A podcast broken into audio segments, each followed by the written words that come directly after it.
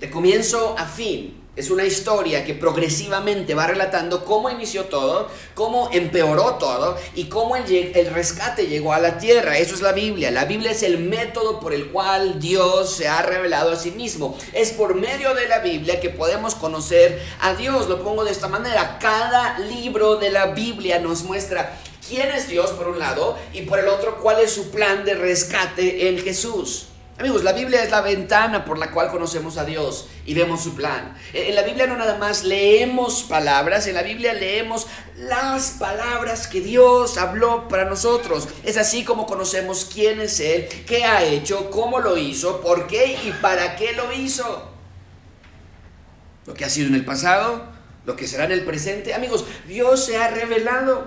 Y lo he dicho en ocasiones anteriores, pero permítamelo decirlo una vez más. Dios se ha revelado en la Biblia para que sepamos quién es Él y cuál es su plan de rescate en Jesús. De eso se trata la Biblia. Ahora, ¿por qué se necesitaba de un plan de rescate?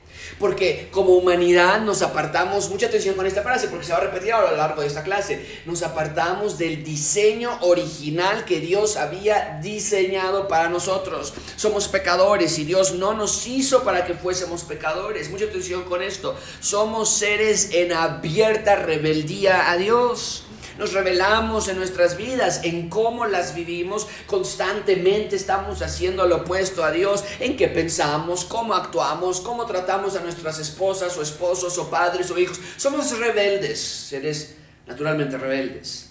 Pero Dios no nos diseñó para ser rebeldes. Mucha atención, Dios nos diseñó para ser como Él. Nos diseñó para reflejar su imagen en la tierra. Ahora nosotros no pudimos ser la imagen de Dios, evidentemente. Jesús vino a la tierra e hizo lo que nosotros no pudimos. Vean este versículo y, y quiero que lo estudien bien y que lo piensen bien. Dice que Jesús es la imagen de Dios invisible el primogénito de toda la creación. Mucha atención con esa palabra, es la imagen de Dios. Jesús es la imagen de Dios en la tierra, es decir, vemos a Dios a través de ver a Jesús. Pero vuelvo a insistir, Dios originalmente nos diseñó a ti y a mí para ser la imagen de Dios. Dios nos diseñó para impregnar en este mundo con el aroma de Dios. Dios nos diseñó para ser el reflejo de Dios aquí en la tierra, de la misma manera que la luna refleja la luz del sol. Así también nosotros tendríamos que haber reflejado la luz del Dios en la tierra. ¿Cómo sé que ese fue nuestro diseño original? Así mismo, así, así lo dijo el mismo Dios en Génesis 1.27. Nos dice que Dios creó al hombre, ven esa frase, a su imagen. A imagen de Dios lo creó. Varón y hembra lo creó. Leemos tan rápidamente este versículo, no nos damos cuenta. Dios puso su sello en nosotros. Ese fue el diseño original.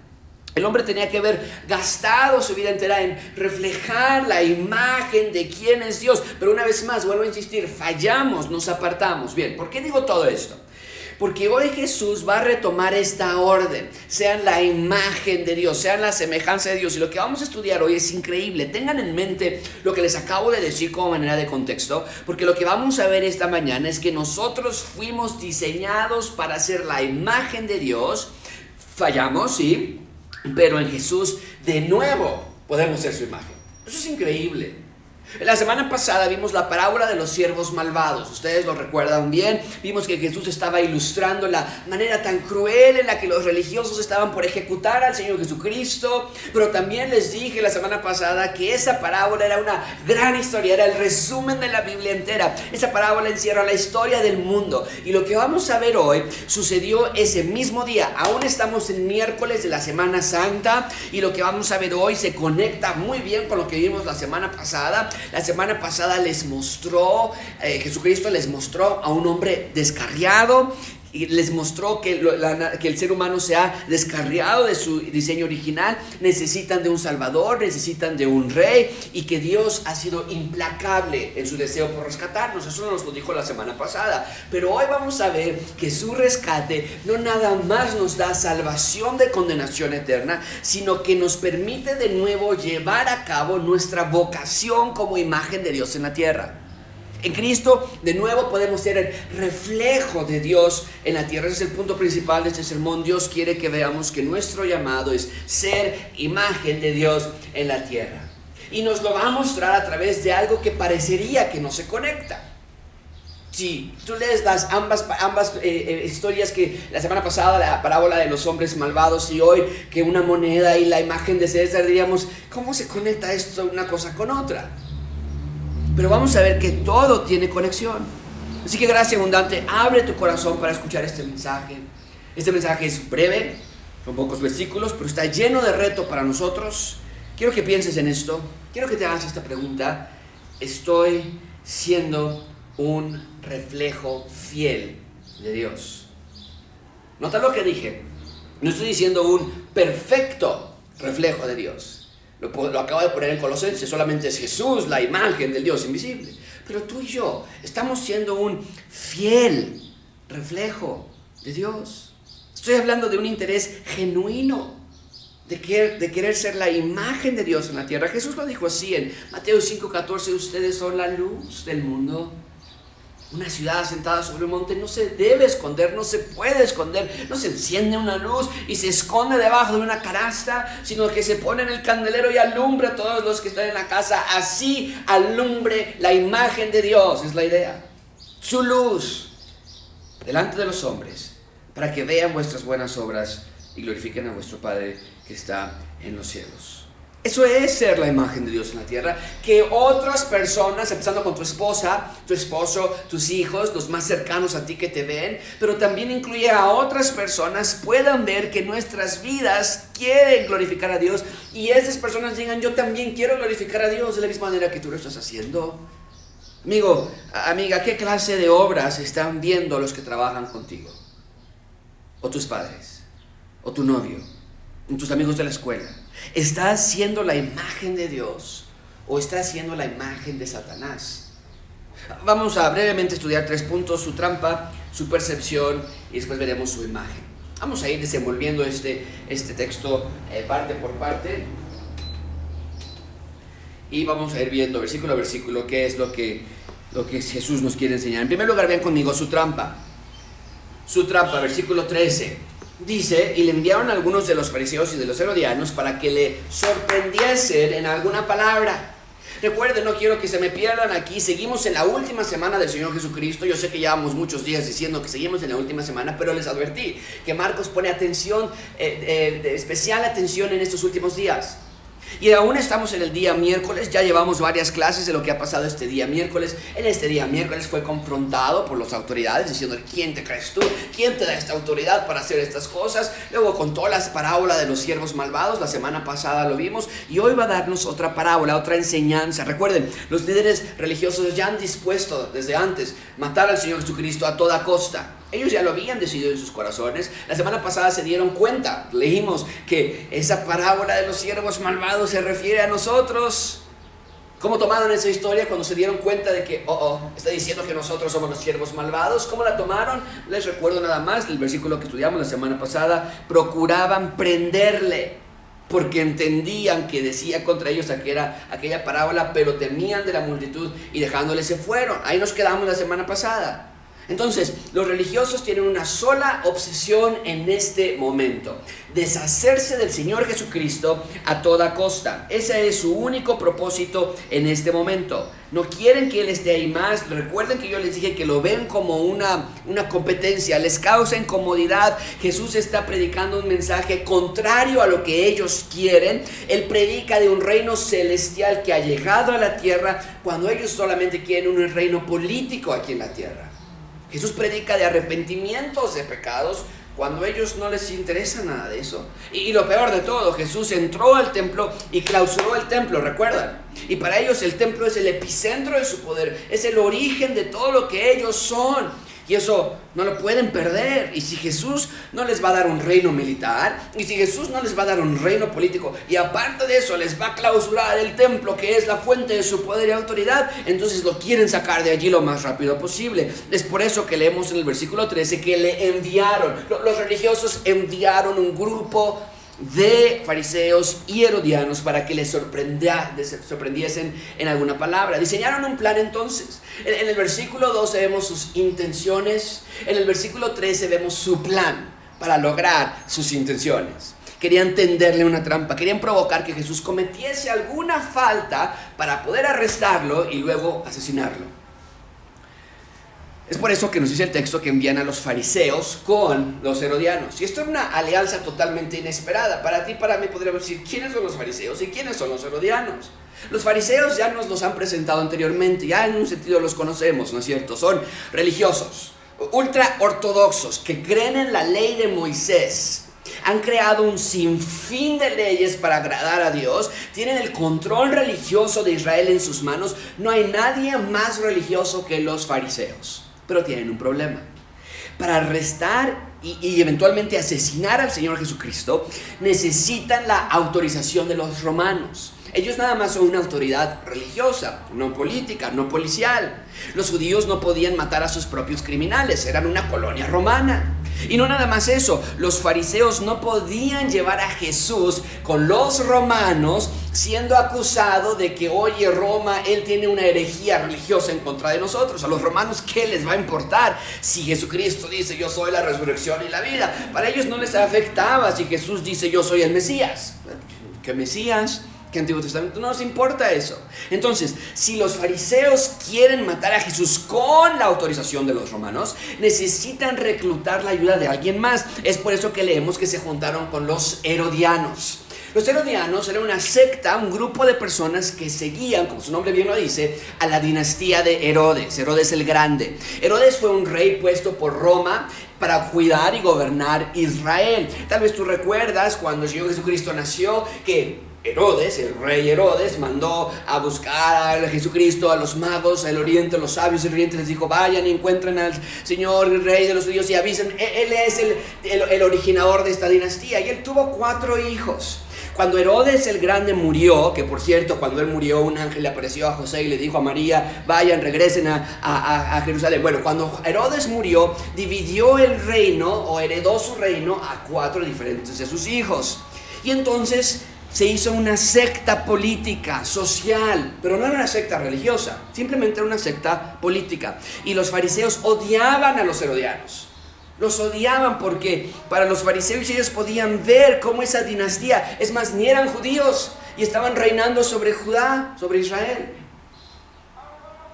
Estaban inmiscuidos con los romanos, pero los fariseos sabían si Jesús va a ser asesinado, necesitamos la ayuda de este grupo político. Los herodianos sí podían acusar de alguna falta política al Señor Jesucristo y Herodes entonces ahora sí podría acusar a Jesús con los romanos y asesinarlo. Ese era el plan. Hacer que Jesús cometiera alguna falta política para que fuese juzgado por los romanos y entonces que lo mataran. Así que se acercan con Jesús y vean ustedes mismos lo que le dicen, versículo 14. Viniendo ellos, le dijeron, maestro, sabemos que eres hombre veraz y que no te cuidas de nadie porque no miras la apariencia de los hombres, sino que con verdad enseñas el camino de Dios. ¡Wow! ¡Qué manera de condenarse ellos mismos si lo piensas por un segundo!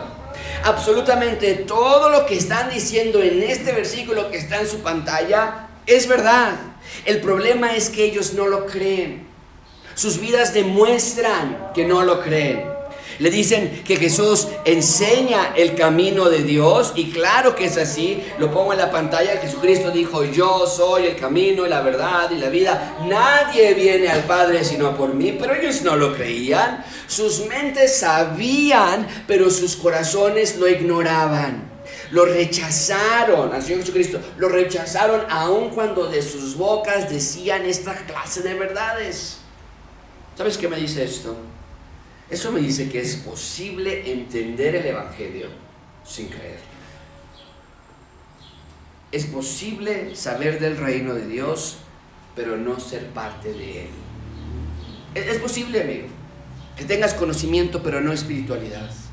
Oh, amigos, tengo que decírtelo así, asegúrate que realmente eres parte del reino de Dios. No te confíes en que sabes el Evangelio. que a veces, de vez en cuando lees tu Biblia, considera tu vida, evalúa tu vida y si no ves signos vitales de una vida espiritual, entonces arrepiéntete de tus pecados hoy. No tardes más. ¿Por qué? Porque saber de Dios no es lo mismo que ser de Él. Es un peligro que todos corremos. Yo mismo tuve que examinar mi propia vida y preguntarme si todo lo que sé, ¿acaso se traduce en acción constante? Amigos, por favor, vean sus vidas y pidan a Dios que les dé sabiduría para darse cuenta si acaso han estado viviendo engañados, pensando que son de Dios, porque saben mucho de Él, cuando en tu vida no hay fruto espiritual. Así que cuidado, no se trata nada más de admitir, yo sí creo en Dios, yo sí creo que algo nos hizo en el exterior, un ente supremo, yo, yo sí creo que hay algo después de la muerte y nos tenemos que portar bien para llegar a un buen lugar. No, Dios no quiere ambigüedad, Dios quiere convicción. Que sepas lo que crees porque lo ves reflejado en tu vida. Pero si no es así, evalúa tu vida genuinamente. Es lo que vemos en la vida de estas personas. Hermosas palabras que salen de corazones horribles. Verdades divinas que salen de bocas humanas. Lo decían con su boca, pero no lo creían con su corazón. ¿Qué tal tú? Amigos que nos están viendo, ¿qué tal ustedes? Cuando dices, yo creo que Dios es fiel. Hey, yo creo que Dios es rey. Hey, yo creo que Dios me ha salvado, yo creo que Dios siempre es bueno. Realmente esas oraciones van de la mano con las acciones de tu vida o tu vida es reflejo opuesto a todo lo que dices con tu boca. Y de nuevo, no estoy hablando de perfección, pero a veces solamente aventamos excusas como si fuera nuestra defensa. Bueno, decimos, Josué, es que no soy perfecto, nadie es perfecto. Bueno, es que yo no soy Jesús, yo no puedo tener la clase, yo no soy Él. Pero eso solamente son excusas, porque lo, porque por lo que vamos a ver en unos minutos, el que está en Jesús, el ciudadano del reino de Dios, sí puede vivir una vida que agrade a Dios. No, no siempre, y no de manera perfecta, pero sí de manera constante, gradualmente siendo más y más a la imagen de Dios. Bien, entonces estos hombres piensan, hey, podemos engañar al Señor Jesucristo, se acercan con todas estas hermosas palabras pensando que pueden manipular a Jesús de alguna manera y le hacen una pregunta. Versículo 14. ¿Es lícito dar tributo a César o no? ¿Daremos o no daremos? ¿Por qué hacen esta pregunta? Para atenderle, para acusarle y poder asesinarlo. ¿Por qué hacen esta pregunta? Muy simple. Porque querían que Jesús dijera, no, no es bueno dar tributo a César. Y si Jesús decía eso, entonces podían acusarlo de sedición, de traición al imperio romano. ¿Por qué estaban tan seguros? Cuando diseñaron su plan, ¿por qué estaban tan seguros que Jesús iba a decir, no, no, no vayan a dar tributo a César? ¿Por qué? Porque la moneda del tributo con la que pagaban era una verdadera ofensa al judío. Por un lado tenían la imagen de César con esta inscripción. En un lado estaba la imagen del emperador, pero detrás de la imagen decía esto, Augusto Tiberio, hijo de Augusto Divino. Y eso es lo que está al lado de su cara, el César, el emperador. Pero en la parte trasera de la moneda decía pontífice máximo. ¿Qué quería decir? Lo que hoy sucede con el Papa, continúa siendo, veían al emperador como el pontífice máximo que se podría traducir como el sumo sacerdote. En otras palabras, el mensaje en la moneda era, sí César, hijo de Dios, y por atrás de la moneda decía, sumo sacerdote. Esto era total idolatría, insulto para los judíos. Es más, ellos ni siquiera tocaban esas monedas. Cuando tenían que pagar tributo, buscaban maneras de no tocar esa moneda. Esa moneda. No lo podían aceptar.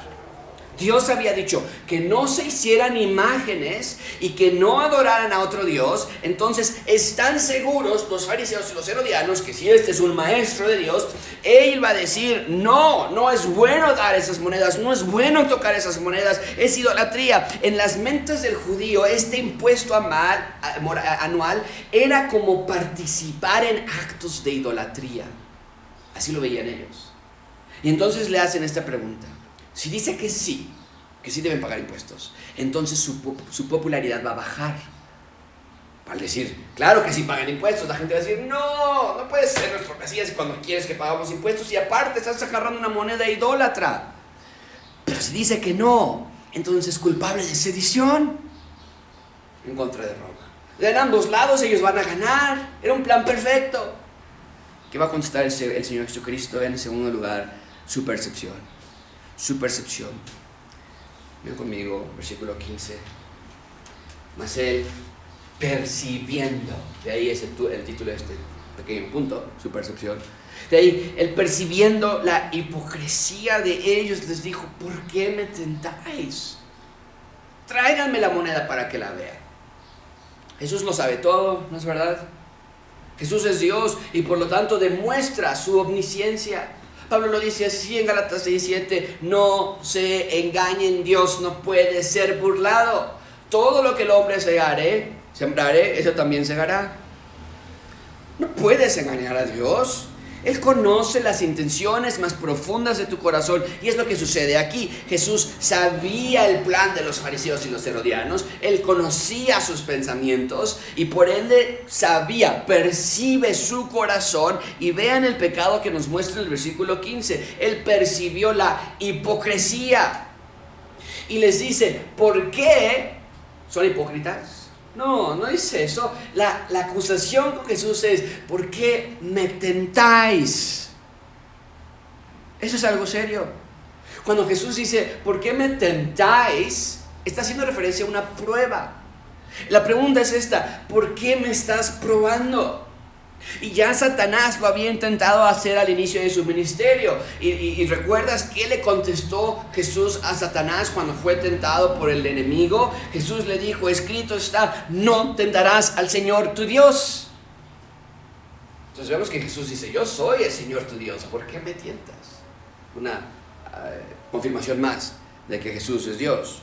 Y entonces vemos que los religiosos y los herodianos quieren hacer lo mismo que Satanás ya hizo. Satanás comenzó contentando al Señor Jesucristo, los herodianos y fariseos quieren hacer lo mismo. ¿Sabes por qué? ¿Sabes por qué los fariseos y herodianos quieren tentar al Señor Jesucristo de la misma manera que ya lo había hecho anteriormente Satanás, Jesucristo lo explica así, ustedes son de vuestro padre el diablo y los deseos de vuestro padre queréis hacer. Él ha sido homicida desde el principio y no ha permanecido en la verdad porque no hay verdad en él. Cuando habla mentira, de suyo habla porque es mentiroso y padre de mentira. Estos religiosos no eran hijos de Dios porque los hijos de Dios reflejan la imagen de Dios. Estos religiosos estaban reflejando no a Dios, a su padre, Satanás.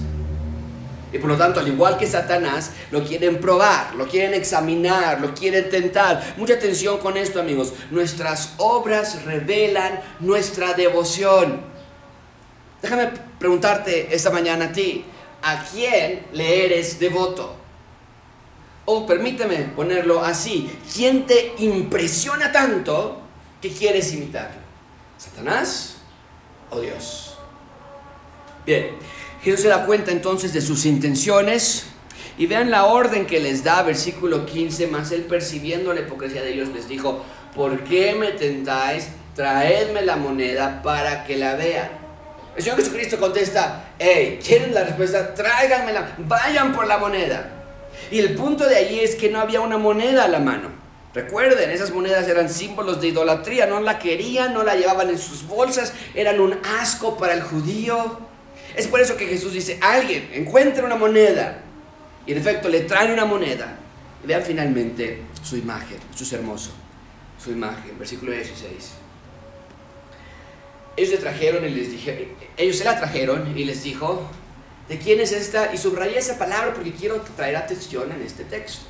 ¿De quién es esta imagen? Y la inscripción. Ellos le dijeron, de César. Aquí está el meollo de este episodio estos versículos no se tratan de ofrendar. Estos versículos no se tratan de separar las iglesias con el Estado. Este evento no se trata de si pagar o no pagar impuestos. Jesús está enseñando algo mucho más profundo. Vaya, viene hablando del templo el día lunes, viene hablando de, los, de, clausurar el templo, viene hablando de los sacrificios, viene hablando de, de, los siervos malos, viene hablando de su autoridad. Y de pronto, ah, por cierto, les quiero decir que tienen que dar dinero a la iglesia. No, no tiene esa secuencia lógica. Está enseñando algo mucho más profundo. Jesús contesta que le den la moneda en el que, al que está, eh, que, le den la moneda al que está en la imagen. Es decir, si Tiberio quiere esta moneda, dénsela. Y al contestar así, Jesús está diciendo mucho con pocas palabras. La idea puede ser de Jesús explicar para qué queremos esta moneda porque es idolatría, si tenemos que pagar nuestros impuestos, porque así nos lo piden, sáquenlo. Pero lo dice de esta manera tan espléndida, denle a Tiberio, al César, aquello que tiene su imagen, es de él. Él ordenó, Tiberio, ordenó imprimir su imagen sobre esa moneda. Por lo tanto le pertenece, se la deben, no hay duda. Esta moneda es el reflejo de su rostro, dénsela. Ok, hasta aquí vamos bien. Pero no se queda allí, sino que agrega algo más que los religiosos no le habían preguntado, pero que vemos que es lo que Jesús realmente quería enseñarnos esta tarde. Ven conmigo, versículo 17, dad a César lo que es de César y a Dios lo que es de Dios. ¡Wow! ¡Qué gran lección nos está dando el Señor Jesucristo aquí! Es decir, denle a César lo que le pertenece y sabemos que le pertenece porque está su imagen impresa allí, de eso no hay duda, es innegable. Esta moneda es de César porque su imagen está impresa. Bien, pero Jesús agrega que hay que darle a Dios lo que es de Dios. ¡Wow! ¿Recuerdas el versículo que te puse al inicio? Creó Dios al hombre a su imagen varón y hembra los creó a su imagen. Lo que está diciendo el Señor Jesucristo es muy simple. Así como la moneda lleva la imagen de César y por lo tanto le pertenece a César, así ustedes llevan mi imagen impresa en ustedes y por lo tanto me pertenecen. Amigos, Jesús está diciendo a los religiosos y a todos los presentes, su labor en la tierra es la de ser imágenes de Dios como monedas andantes con la imagen de Dios impresa en ustedes. No está hablando de dinero, está hablando de personas. Ocupando una moneda para enseñarles e ilustrarles que así como esa moneda llevaba la imagen de César y por lo tanto tienen que dársela, así nosotros tenemos la imagen de Dios, den sus vidas a Él. Pero no podemos hacerlo. No podemos ser la imagen de Dios en la tierra, a menos que, dice el Señor Jesucristo, crean en mí a menos que yo los restaure a su estado original de Génesis 1.27, a menos que yo los pueda llevar a ese día. Para eso vino Jesús a la tierra, para restaurar la creación y la criatura y llevarlos de nuevo a Génesis 1.27 y poder ser la imagen de Dios en la tierra. Es lo que vemos aquí. Jesús está diciendo que cada ser humano tiene que ser dado a Dios. Cada ser humano se debe dar a Dios. Cada hombre, mujer, niño, jóvenes lleva impreso en sí la imagen de Dios. ¿Por qué? No te hiciste tú solo. Tú no controlas la creación. Decimos, vamos a plantar unos arbolitos como si fuese la gran obra. Nosotros no hacemos nada más que poner la semilla. El proceso del crecimiento y la creación no tenemos nada que ver con él. Tú no controlas el tiempo. No controlas tu salud. A veces decimos, no sé por qué me enfermé, yo comía tan bien, yo tengo ejercicio, yo siempre tengo vitaminas, como si eso fuera garantía de nuestra salud.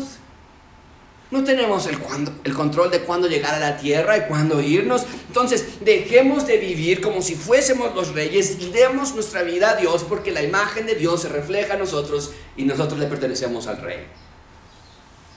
Si no has creído en Jesús como tu Salvador, Aquí puedes entender que te tienes que dar a Dios. Tu vida no es tu vida, es de Dios. Eres de Dios. Reconócele como tu rey. Cree en Él. Síguele. Y, si ya eres salvo, Dios te está diciendo esta mañana, hey, tú eres mío, tú eres mía, actúa como tal. Ya basta de pensar que nos mandamos solos. Ya basta de pensar que no pasa nada cuando desobedecemos. Dale a Dios lo que es de Dios y todo tu ser es de Dios. Dáselo entonces. No te compraste solo, no te salvaste solo, no te santificaste solo, le perteneces. Pero no es un amo malvado, sino es un Dios amoroso. Quiere que te des a Dios porque para eso fuiste diseñado, para ser la imagen de Dios en la tierra. Dale a César lo que es de César. Da tu trabajo a tus horas de trabajo, da tu atención a las horas de la escuela, da las cosas que te piden aquí en la tierra. Pero lo que es de Dios, tu tiempo, tu ser, tus sueños, tus metas, tu cuerpo, dáselo a Dios. Refleja quién es Él por todos lados. Le pregunto esta mañana, ¿cuántos de nosotros, no, no sé si han visto esto, ustedes seguramente sí, pero ¿cuántos de nosotros somos como esas monedas desgastadas? Esas monedas viejitas, tal vez alguien te colecciona monedas o alguien te ha mostrado y que ya no puedes ver qué decía allí, nomás la fecha y se logra ver, pero está muy disipado, está muy desgastado. ¿Cuántos de nosotros somos como monedas desgastadas que ya no se ve lo que había impreso allí? Eh, no se alcanza a ver qué decía.